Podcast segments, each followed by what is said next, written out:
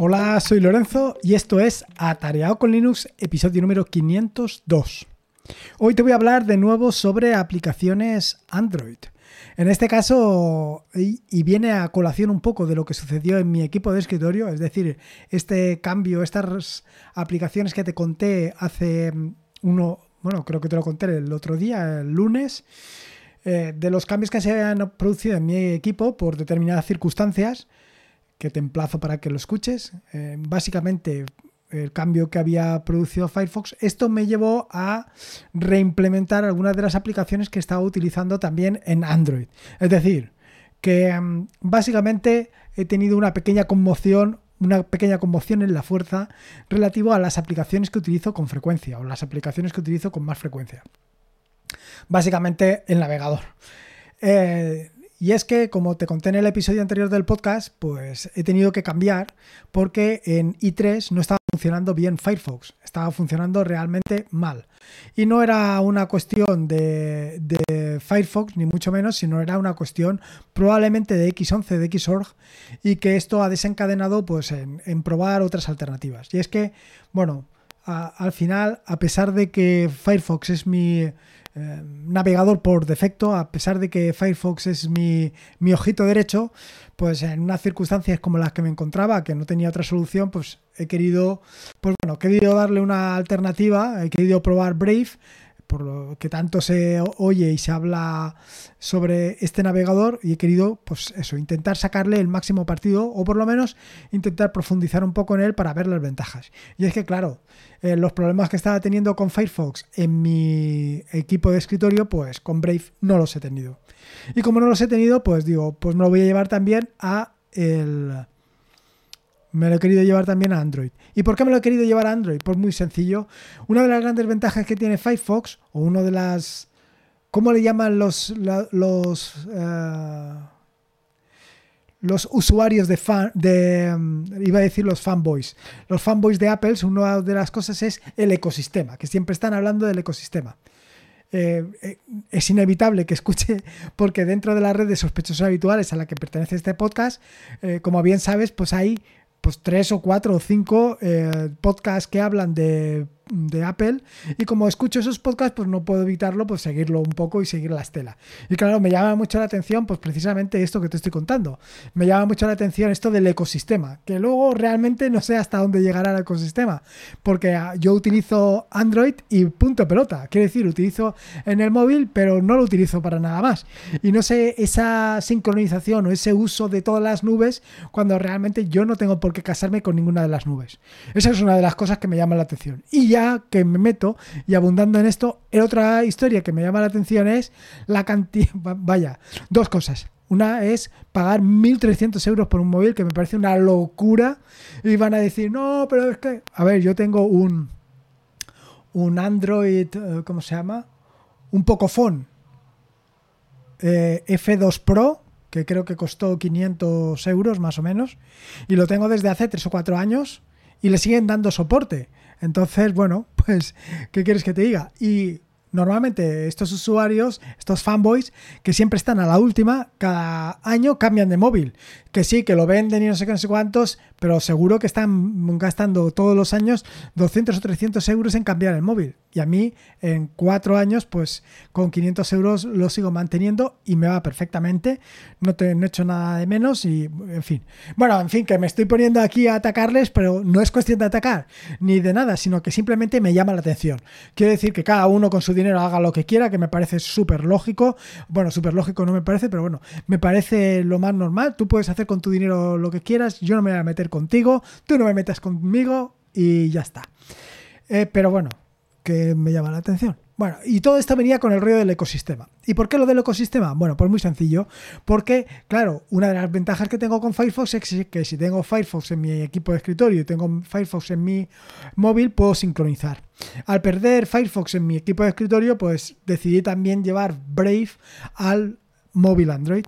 Y decidí llevar Brave al móvil Android precisamente para tener esa sincronización. Lo mismo que veo en el navegador, lo mismo que veo en mi equipo de escritorio, también lo quiero ver en el móvil. ¿Por qué? Bueno, porque muchas veces lo que hago es cuando estoy viendo la televisión delante de, o sea, por la tarde, después de cenar, pues eh, en ocasiones estoy mirando el móvil y estoy consultando, pues, cómo se hace esto con RAS o alguna noticia que me interesa. Y lo veo.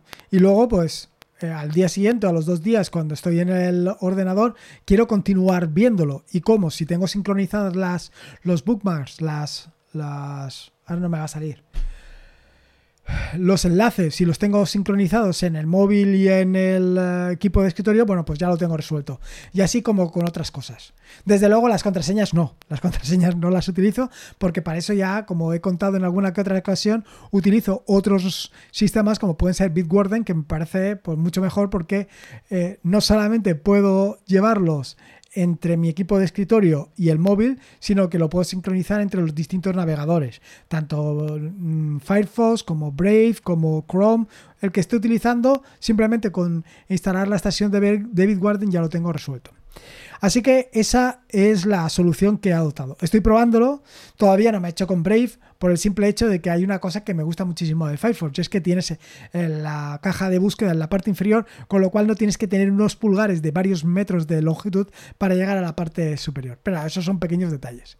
Eso respecto al tema del navegador por qué estoy utilizando Brave y cuáles son pues, las, las, características que me llaman la atención.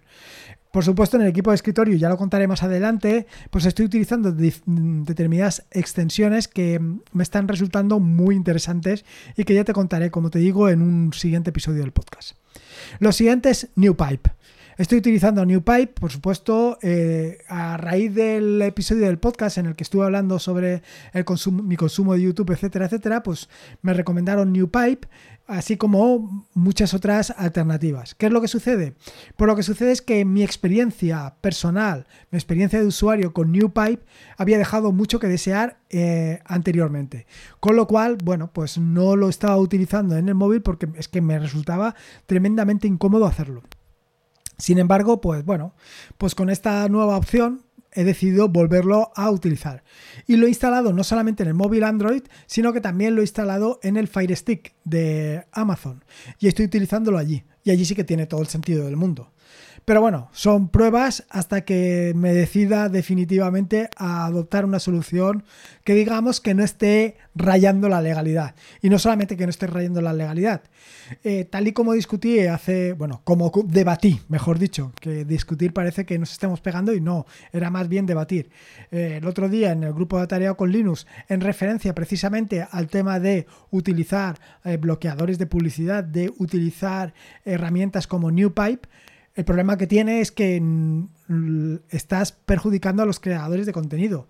Hay creadores de contenido, y no estoy hablando de creadores de contenido eh, que vivan única y exclusivamente de YouTube, que también, que también estoy hablando de eso, pero no de esos que tienen millones de seguidores, sino te estoy hablando de creadores de contenido que a lo mejor tienen 50.000 o 40.000 seguidores, pero que viven de YouTube. Y viven de YouTube porque es el medio que se han creado. Y viven de YouTube a base de o sea, quiero decir, viven a base de, su contenido, a base de crear contenido, crear contenido continuo y crear contenido de calidad. Quiero decir, pues a lo mejor creadores de contenido de Linux que realmente viven de eso. Y viven de eso, y para vivir de eso lo que hace falta pues es la parte de la publicidad, la parte de otros medios. Si lo que estamos haciendo es utilizar bloqueadores de publicidad para eh, nosotros no tener que eh, estar sufriendo, también estamos perjudicando a esa gente. Lo mismo sucede con las, visitas en las páginas web. Si estás utilizando un bloqueador de, publicidad simplemente por el hecho de que te molesta la publicidad, pues también estás perjudicando a esos creadores de contenido que viven de esa publicidad que generan. Perdón, de ese contenido que generan y cuyo rédito lo sacan a través de, esa publicidad. Tú dirás, bueno, pero es tan lícito para mí. Bueno, es que no tengo claro la, legalidad de utilizador bloqueadores de publicidad. Creo que eso hay una delgada línea y yo creo que simplemente, y es la postura que he adoptado, por lo menos en, mis en la visita a las páginas web, es que aquellas páginas web que utilizan una cantidad de publicidad excesiva, pues simplemente no la visito. Esto es eh, a lo que he llegado. Las cosas son así. Luego, bueno, que me he ido por las ramas hablándote de New Pipe. La siguiente de las herramientas que estoy utilizando es Pocket Cash. Esto no sé si lo conté, creo que ya lo conté en un episodio anterior del podcast, pero eh, debido a determinados problemas que me había encontrado con AntenaPod, decidí decantarme por Pocket Cash. Y la verdad es que, si bien al principio tuve bastantes problemas para em, sumergirme, para adecuarme, para conseguir entrar dentro del flujo de trabajo, o mejor dicho, que Pocket Cash entrara dentro de mi flujo de trabajo, actualmente lo tengo perfectamente integrado. Y lo tengo perfectamente integrado porque he conseguido que eh, crear una lista de reproducción, que creo que ya lo he contado en algún episodio del podcast, de las listas de producción de los 30 minutos, donde entran todos los podcasts que normalmente escucho eh, con asiduidad.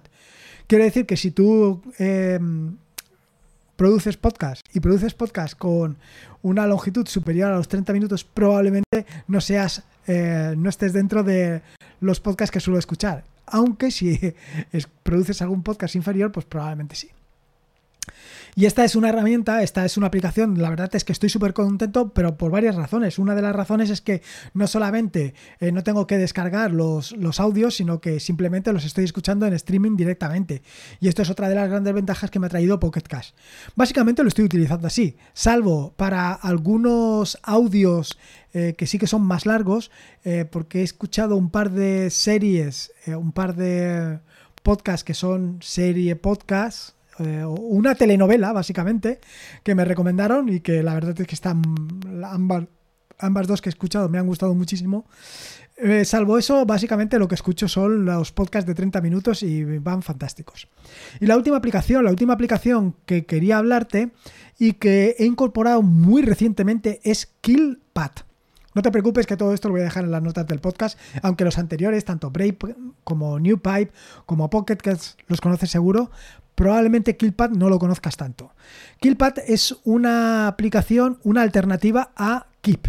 ¿Y por qué buscarme? Bueno, si no conoces Keep, simplemente es una aplicación de notas, muy sencillita, simplemente es para poner notas.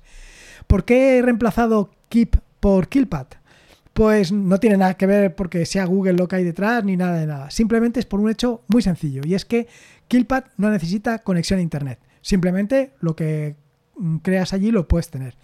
Hasta ahora está utilizando otros, em, otras aplicaciones de notas, como pueden ser Memos, pero Killpad, la ventaja que tiene precisamente es la que te acabo de decir. Es una aplicación muy, muy similar, muy parecida a Keep, pero con la gran ventaja, con el, eh, a Keep o a Memos, pero con la gran ventaja, la gran facilidad o la gran eh, bueno, básicamente la gran ventaja que tiene respecto a todas estas es que no necesitas conexión a internet. Con lo cual, eh, básicamente yo lo que tengo allí, pues a lo mejor es eh, algunas ¿cómo se llama? Algunos archivos que me sirven para configurar determinadas herramientas, los tengo allí. Algunas aplicaciones, eh, bueno, algunas notas que me hacen falta las tengo allí. Y esas notas, siempre que quiero eh, hacer mano de ellas, siempre resulta que no tengo conexión a internet. Así que estuve buscando una herramienta, una alternativa a Keep a Memos que me permitiera tenerla en el móvil y que no tuviera conexión a internet. Y esta es fantástica. Ya te digo, eh, si tú la ves, mm, prácticamente no te diría que no la puedes distinguir de Keep. Es prácticamente igual a ella. Y funciona fantásticamente porque básicamente no vas a tener o no vas a necesitar o no vas o no te hace falta eh, esa conexión a internet. Y nada más, esto es un poco lo que quería contarte. Te quería hablar de estas cuatro herramientas: Brave, New Pipe, Pocket Cash y KeepPad. Y nada más nos vemos en un siguiente vídeo. Espero que te haya gustado este en un siguiente podcast. Espero que te haya gustado esta, este nuevo episodio del podcast. Espero que le saques provecho a cualquiera de estas cuatro herramientas y si puedes una valoración en Evox, en Apple Podcast, me vendría fantástica. Eh, decirte, decirte también que em, queda pendiente el sorteo. A ver si la semana que viene ya tengo ubicación y lo puedo hacer porque quiero hacer un directo, quiero compartirlo y si todo va bien pues lo comentaré. Y nada más. Eh, recordarte que este es un podcast de la fantástica y maravillosa red de podcast de sospechosos habituales, donde puedes encontrar fantásticos y maravillosos podcasts. Puedes suscribirte a la red de podcast de sospechosos habituales. En fin, express.me barra sospechosos habituales. Y por último, y como te digo siempre, recordate que la vida son dos días y uno ya ha pasado.